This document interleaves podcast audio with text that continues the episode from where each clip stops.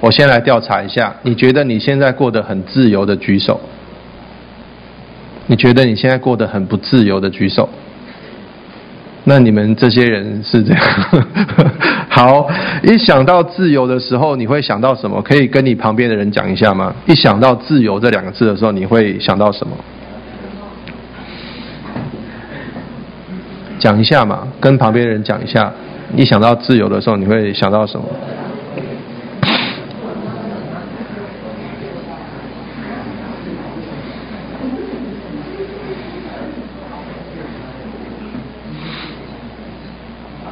在什么样的状态当中，你会觉得你是自由的？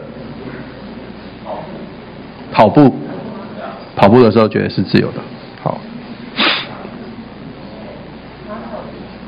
滑手机，好，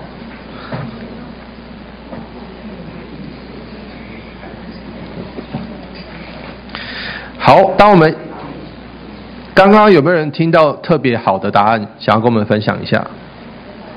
啊？在台湾是自由的，嗯，很棒。这我们的邻居就不是自由的嘛，哦，好，好，还有没有？还有没有？你刚才听到很棒的答案，有没有？什么样是自由的？自由女神像。哦，好，好，自由女神像是自由的，好，她会自由的动就对了，好，好，还有没有？还有没有？你听到什么很棒的答案想要分享的？好。睡到中午，好，所以如果可以自由的睡到饱，是一件很棒的事情。好，好，如果当我们想到自由的时候，呃，我我点亮哥设身处地站在你们的角度想，哈，可能是代表了没有人可以管你们，对不对？然后你们可以很放松、很自由自在的，没有限制的做你们想做的事情，啊，你们可以在家里面真实的表达你们自己的想法，啊。你们可以免于你们的生命感到匮乏，就是零用钱用不完，或者是感到恐惧，啊，就是不要被爸爸妈妈骂啊之类的，好，好，在呃，在你的日常生活当中，你是不是也期待有这样的自由呢？我们来票选一下哈，有没有人希望可以得到一个上网吃到饱的自由？有这样希望的人，请举手一下。只有一个而已。两个、三个，所谓的所谓的上呃上网吃到饱的自由，就是指说，从此以后我不再需要寻找 WiFi 热点，对不对？我可以随时的去连上我想要连上的网络，而且没有流量的限制。好，那下一个自由可能更吸引你哈？有没有人渴慕可以得到财务自由？有人知道什么是财务自由吗？就是你从现在开始存到你退休之后，或者是你进棺材前所有需要的钱。如果你有这样的钱的意思，就代表说从此之后你想要做什么就做什么，对？有没有人渴慕这样的自由的？请举手一下。哦，比刚刚多一点。好，那所以不举手的都不渴慕就对了。好，好，有没有人想要有吃到饱的自由？就是你去任何一个地方，然后。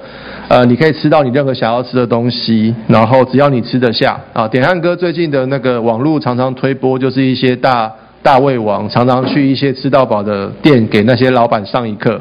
好，有人渴望这样的自由吗？好，嗯嗯，好，好，也不是很多。好，奇怪，那你们都渴望什么？好，好，请问一下，我让我们试想一下哦。我们我们刚刚上面讲的这些自由，我不知道你们最想要的是哪一种。但是我们想一个问题哦，如果你今天活在一个群体里面，可能是一个家、一个学校里面，大家每一个人都可以按照自己的想法做自己想要做的事情，完全不用顾虑他人哦。就是我想要怎么样，我怎么爽就好。我每一个人都可以这样子哦，很期待可以活在这样群体里面的人举手。听得懂我的意思吗？就是比如说，我想要呃骂人就骂人，我想要呃。呃，我想要上课就上课，我想要不上课就不上课，就是说我完全可以不用顾及别人，我就是做自己。有人期待活在这样的群体里面吗？好，呃，至少点汉哥不太想啊，因为如果每一个人都可以自由的做自己想要做的事情的时候，换而言之，别人的自由可能会干扰你，对不对？好，所以我们对自由的想象，可能可以回到圣经里面看看哦。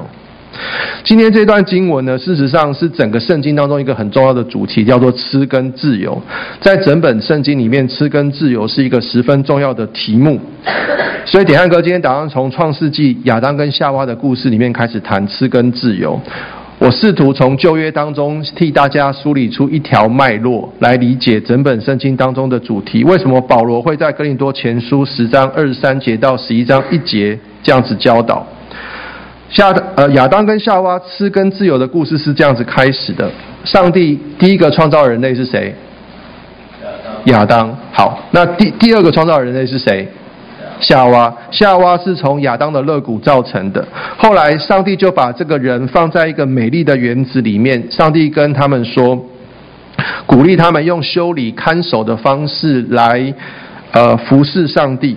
在这个伊甸园里面有一切一切。最好吃的果子啊！我不知道你们喜欢吃什么水果，但是在这个你园子里面有所有你可以想象到最好吃的水果。然后上帝把所有的水果都无限量的供应给他们。上帝只给他们一条命令，就是园中各样的果子你们都可以吃，只是分别是非善恶树的果子你们不可以吃，因为吃的那一日你们必定死。上帝为什么要立下这一条命令呢？因为神想要教导住在伊甸园的亚当跟夏娃了解什么是自由。首先，上帝在命令当中提到你可以随意的吃，意思是说，上帝先赐给亚当跟夏娃一个随意，所以亚当跟夏娃可以随意的做选择。如果上帝没有把这个自由赐给亚当跟夏娃，他们是不能做选择的。比如说，上帝就没有把随意的移动这个自由赐给石头。所以石头不能说我现在不喜欢在这里，我下一刻我要移动到那里，对不对？石头没办法自己做选择做移动，可是神将随意吃的这个自由赐给了人。第二点，当上帝赐给人自由的同时，上帝也赐给人一条命令，对不对？所以自由跟命令是同时赐下来的。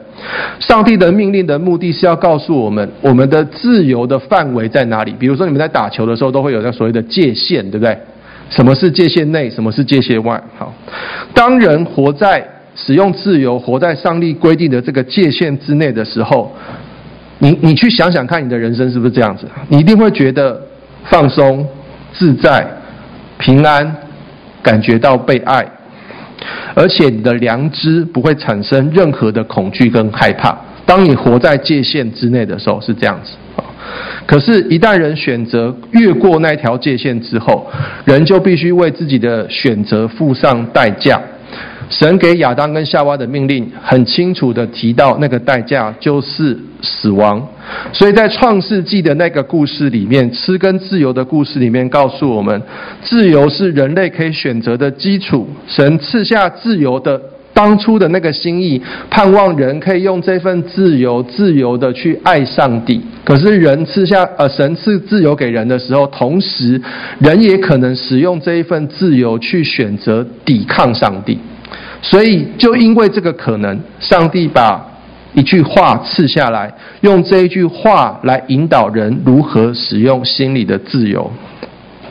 故事到这边都还不错哈，但是因为亚当跟夏娃一开始很听上帝的话，可是直到有一条蛇溜进了这个园子里，蛇用。一些谎言想要欺骗亚当跟夏娃，为了帮助大家理解蛇如何欺骗亚当跟夏娃，典安哥来想要举一个例子哈。假如有一天典安哥邀请你来我们家吃饭，然后我跟你说我有个电冰箱里面我有十个东西，然后九个可以吃，一个不可以吃，你会觉得我是一个慷慨的主人还是小气的主人？慷慨好。可能有人觉得这样还不够慷慨哈。假设我的电冰箱里面有一万个东西，有一万个东西比 seven 里面还多啊，有一万个东西。我告诉你，九千九百九十九个可以吃，只有一个不可以吃。我是慷慨的主人还是小气的主人？好好，另外一种状况，假如我邀请你，我告诉你，还电冰箱里面有一万个东西，一万个东西你都不可以吃。我是个慷慨的主人还是小气的主人？我一万个都不准你吃，我是个慷慨的主人还是小气的主人？神将亚当跟夏娃放在伊甸园里，神将园中所有的果子都赐给了人，只规定一个果子不可以吃。这样的神是慷慨的神还是小气的神？是慷慨的上帝。可是蛇哦，注意哦，蛇只用一句话。只用一句话就欺骗了人。蛇说什么？神岂是真说不许你们吃园中所有树上的果子吗？蛇只用一句话哦，就说上帝不准你，全部都不准你吃。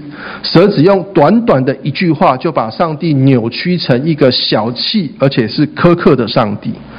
人真的很容易被影响，人人最容易被什么影响？人最容易被你心里面浮起来的话影响。你很，你可能不太容易被你朋友影响，但是你很容易被你自己心中浮起来的话影响。那些从心中浮出来的话，很有可能就是来自于蛇所说试探的话。被蛇影响的亚夏娃，一开始并没有否定上帝是慷慨的上帝，可是这个夏娃已经开始把呃变得很严格，好，因为神原本的命令是不可以怎么样吃这个果子。可是夏娃却说不可以吃，也不可以摸。表面上看来，当人把一个命令变得更加严格，好不好？当人把命令变得更加严格的时候，代表人越不容易犯错。你想想看哦，果子在树上，如果你要吃它，你必须怎么？先摸它，对不对？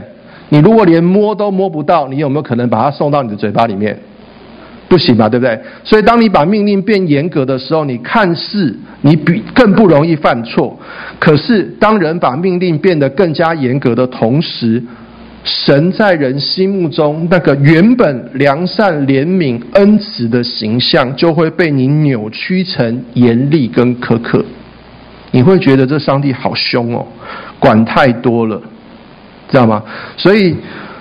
这个蛇很邪恶，他只用一句的谎言就扭曲了夏娃对神所有的认识，并从那一刻开始，夏娃开始怀疑上帝是一位良善的上帝。自从亚当跟夏娃吃了分别是非善恶树的果子，人就为了这个吃付上了死亡的代价。如果你们去看创世纪的族谱时，你们就会看到，呃，所有的人都是生儿养女就死了，直到亚伯拉罕的出现，神给亚伯拉罕一个应许，让人从亚伯拉罕的应许当中重新看到盼望。亚伯拉罕的子孙有一个叫做雅各，他生了十二个小孩。他他在呃迦南地的时候，他遇到了饥荒，所以他把十二个小孩全部都带到埃及地去。过了四百年，神才叫摩西把这一群以色列人从呃埃及地再一次的领出来。在生命记当中，神曾经跟以色列人立了一个饮食的条例。上帝跟摩西亚伦说：“你们吃动物的时候，就是你们吃荤食的时候，你们要把动物分成两种，一种叫做洁净的动物，一种叫做不洁净的动物。什么是洁净的动物呢？牛、羊是洁净的动物。什么是不洁净的动物呢？猪、狗、老鼠、蝙蝠这些是不洁净的动物。神对这一群以色列人说。”你们呃，我把你们从埃及地领出来，你们是专属于我的百姓，所以呢，我给你们一套饮食的命令。你们进到迦南地之后，你们只能吃洁净的动物。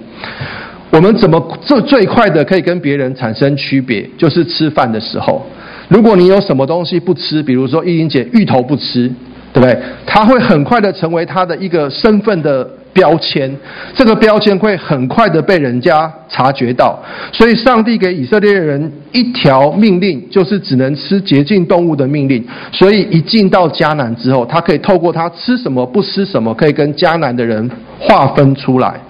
神同时也使用这个饮食的命令，想要考验以色列人，就像神考验亚当跟夏娃一样，看以呃以色列人可不可以在吃的这件事情上。学习遵行上帝的旨意。嗯，哎，可以下一页吧。好，哎，对对不起，好，不太会动。好，新约的时候的彼得，对不起啊，欢迎。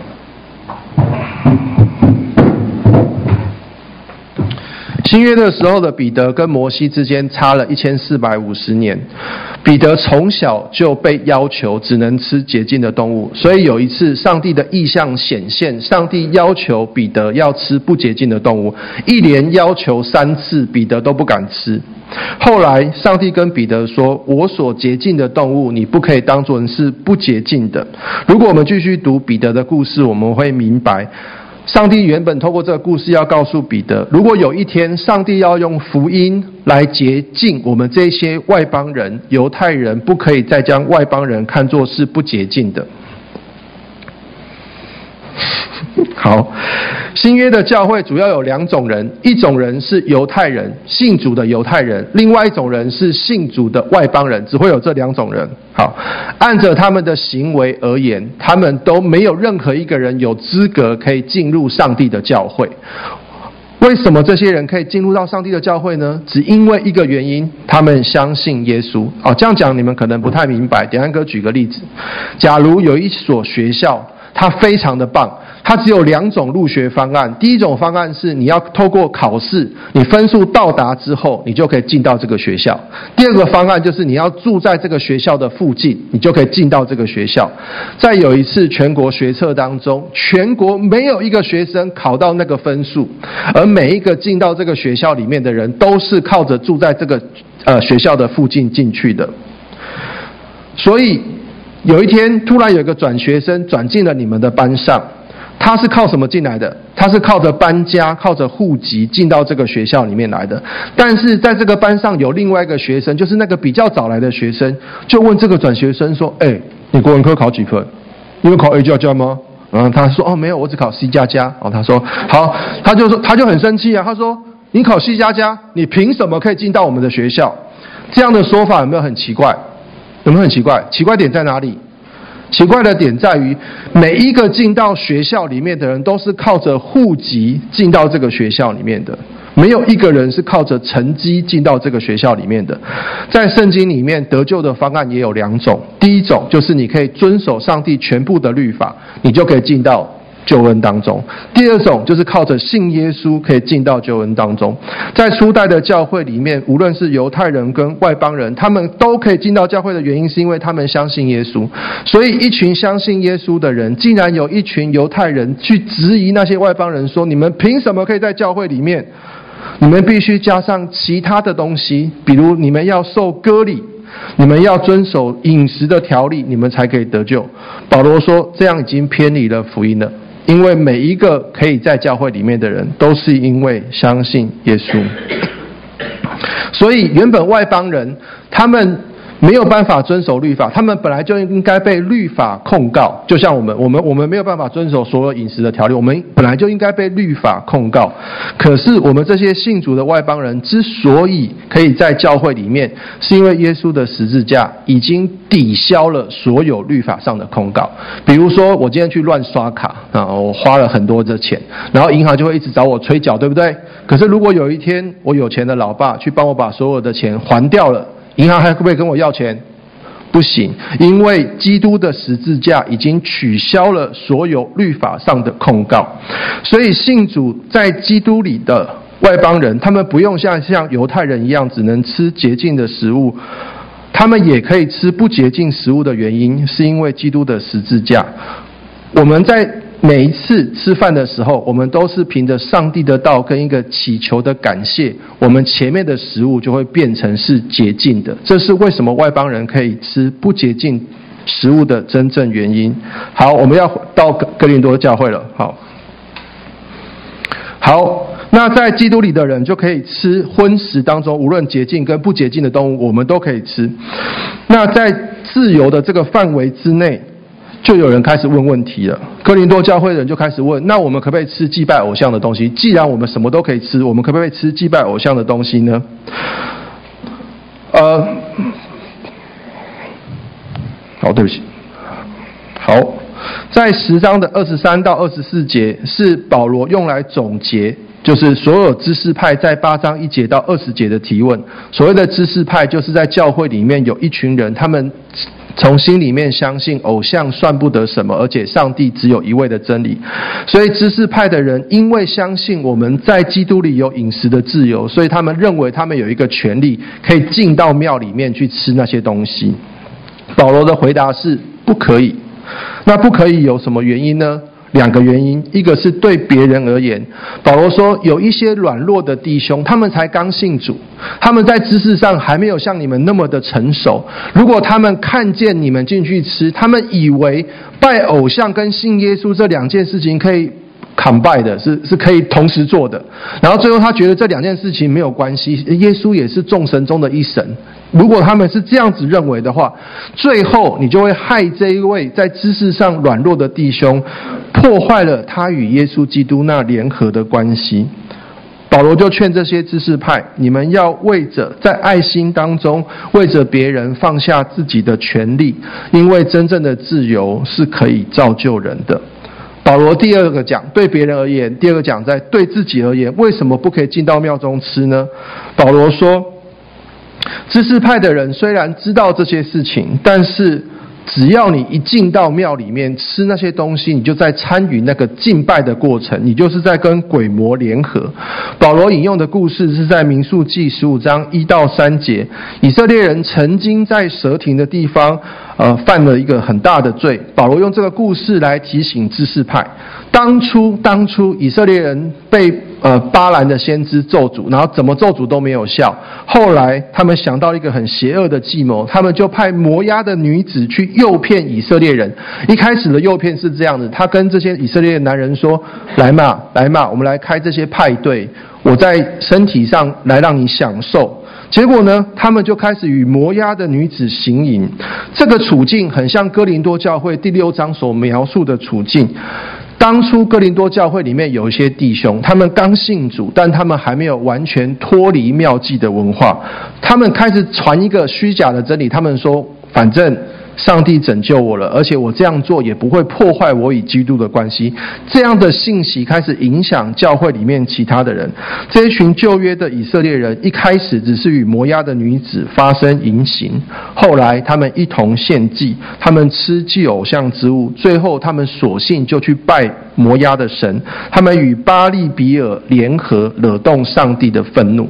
保罗劝知识派说。凡事都可行，但不都有益处。因为当人的知识透过你的自由不无无限的放大的时候，人很容易骄傲的随着自己的权利，随心所欲的走向与偶像联合、远离上帝的道路。保罗继续讨论第二个实际的问题：那我在哥林多城里面，我去菜市场买肉，回到家里吃，这样可不可以呢？要回答这个问题之前，我们必须先明白，在古代肉很贵，所以不是每个人都可以买肉的。而而这个肉的来源很有可能是在拜完偶像之后，那些剩余的肉拿去肉市场卖的。犹太人认为。呃，这些祭肉是不可以吃的，所以犹太人的文明是严格禁止的。所以犹太人在吃肉之前，他们会派出侦探小队，好，他们会先去调查这些肉类的来源。如果这些肉类是从庙里面拿出来卖的，哦，犹太人就选择不吃。但是保罗却劝这些在耶稣基督里的外邦人。他们因着耶稣的十字架，他们是拥有饮食的自由的。所以保罗说：“你们不要为了自己的良心的缘故，再多去问这些肉类的来源。为什么保罗认为不用问呢？”迪安哥认为，保罗的回答是受伊甸园故事的启发。上帝既然已经向基督里的外邦人指明，你们吃任何食物，只要凭着上帝的道跟感谢的祈求，这个食物就可以变成是圣洁的。如果你再因着你的良心的缘故，去多做一些律上加律的行动之后，你就会扭曲了上帝在你心中那个恩慈良善的样子。渐渐，你所信的那个上帝就会变成严厉跟苛刻，使我们不会因为神透过耶稣基督所赐给我们这个诸多的恩典，我们将荣耀归给上帝。好，保罗想要讨论的第三个处境是：如果有不信主的哦，请你去吃饭，你会去吗？保罗提醒愿意去的基督徒，如果有不信主的朋友，请你去吃饭。他没有特别跟你讲说这个肉是从拜拜剩下来的肉。保罗就跟这些愿意去的基督徒说：“你就勇敢的吃吧。为什么要勇敢的吃呢？因为不信主的。”呃，朋友，既然没有提到这肉的来源，就代表我吃的时候并不会影响他认识福音。第二点，在基督里的人本来就有饮食的自由。当我们在吃这个肉的时候，我们不是在庙里面，所以只要我们存着感恩的心跟上帝的道，这个肉就会变成是圣洁的。说不定上帝会透过我们这样子对不信的人的友好行动，使这些人可以有机会可以听见福音。但是，如果你吃饭的时候，这个不幸的朋友向你强调这些肉是拜拜剩下来的肉，保罗说，上帝根本不在意你吃或不吃。而且你是在基督里有自由的，你本来就可以吃，可是你却要为了一个原因，就是为了那个请你吃饭的人他软弱的良心，你不可以吃。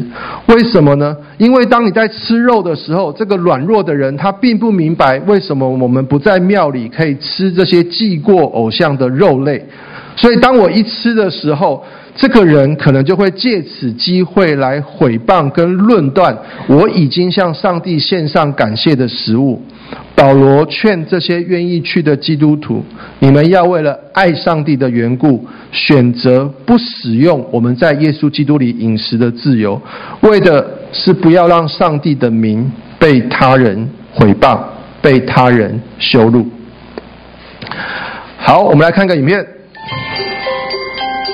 这个影片是关于一个小孩子选礼物的，一群小孩子选礼物的影片。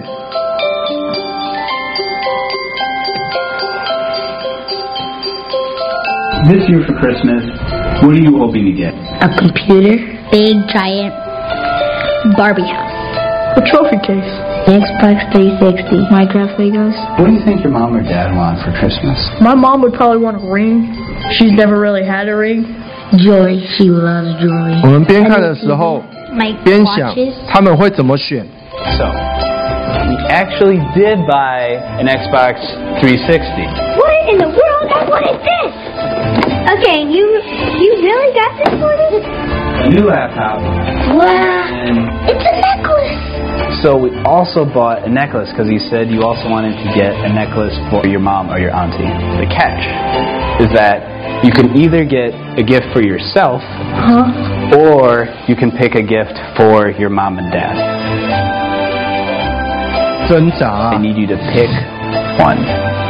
Now, now before you answer, oh, 他 I 们 thought 要 that- 在他们 is 喜 that a really 欢的 hard 礼 question? 物跟父母或家庭需要的东西之间做抉择。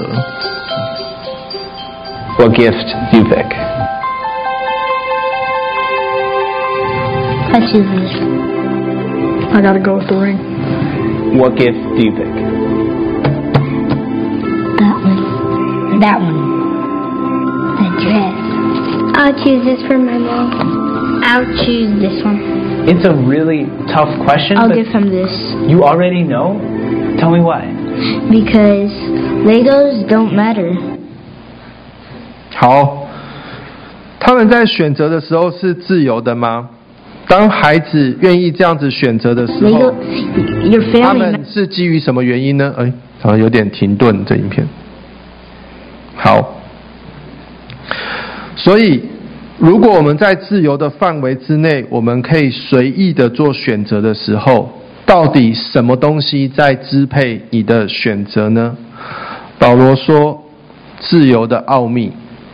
我们是一个非常呃强调自由的年代。保罗说，自由的奥秘就是四个字：容神益人。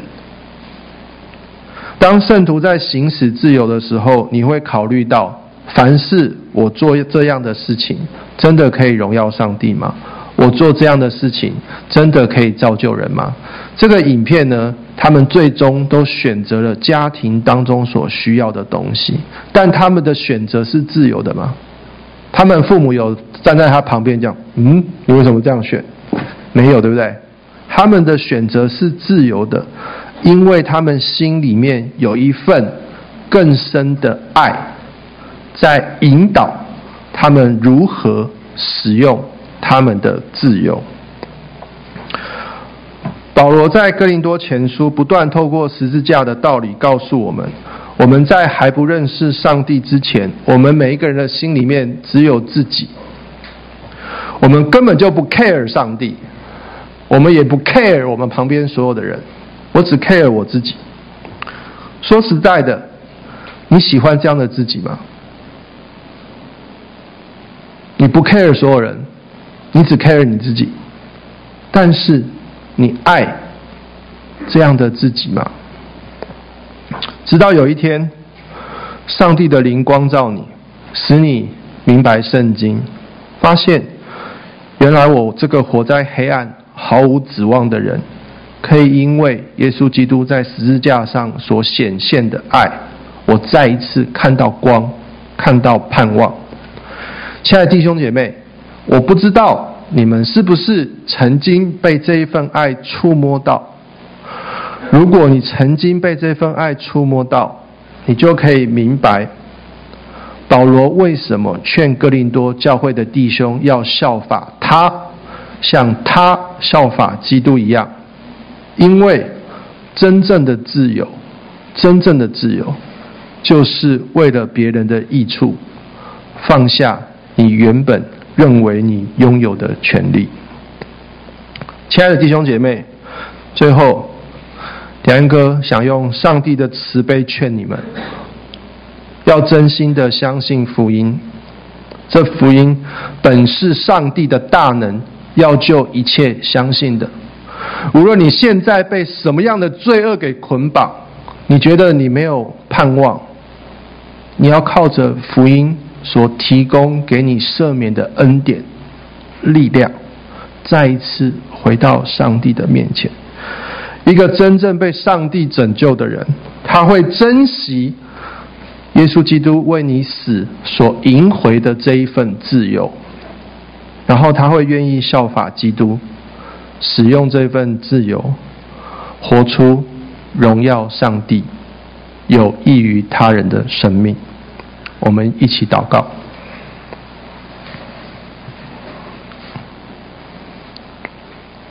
圣恩的主，我们原本是活在黑暗、毫无指望的人，因为我们只关心我们自己。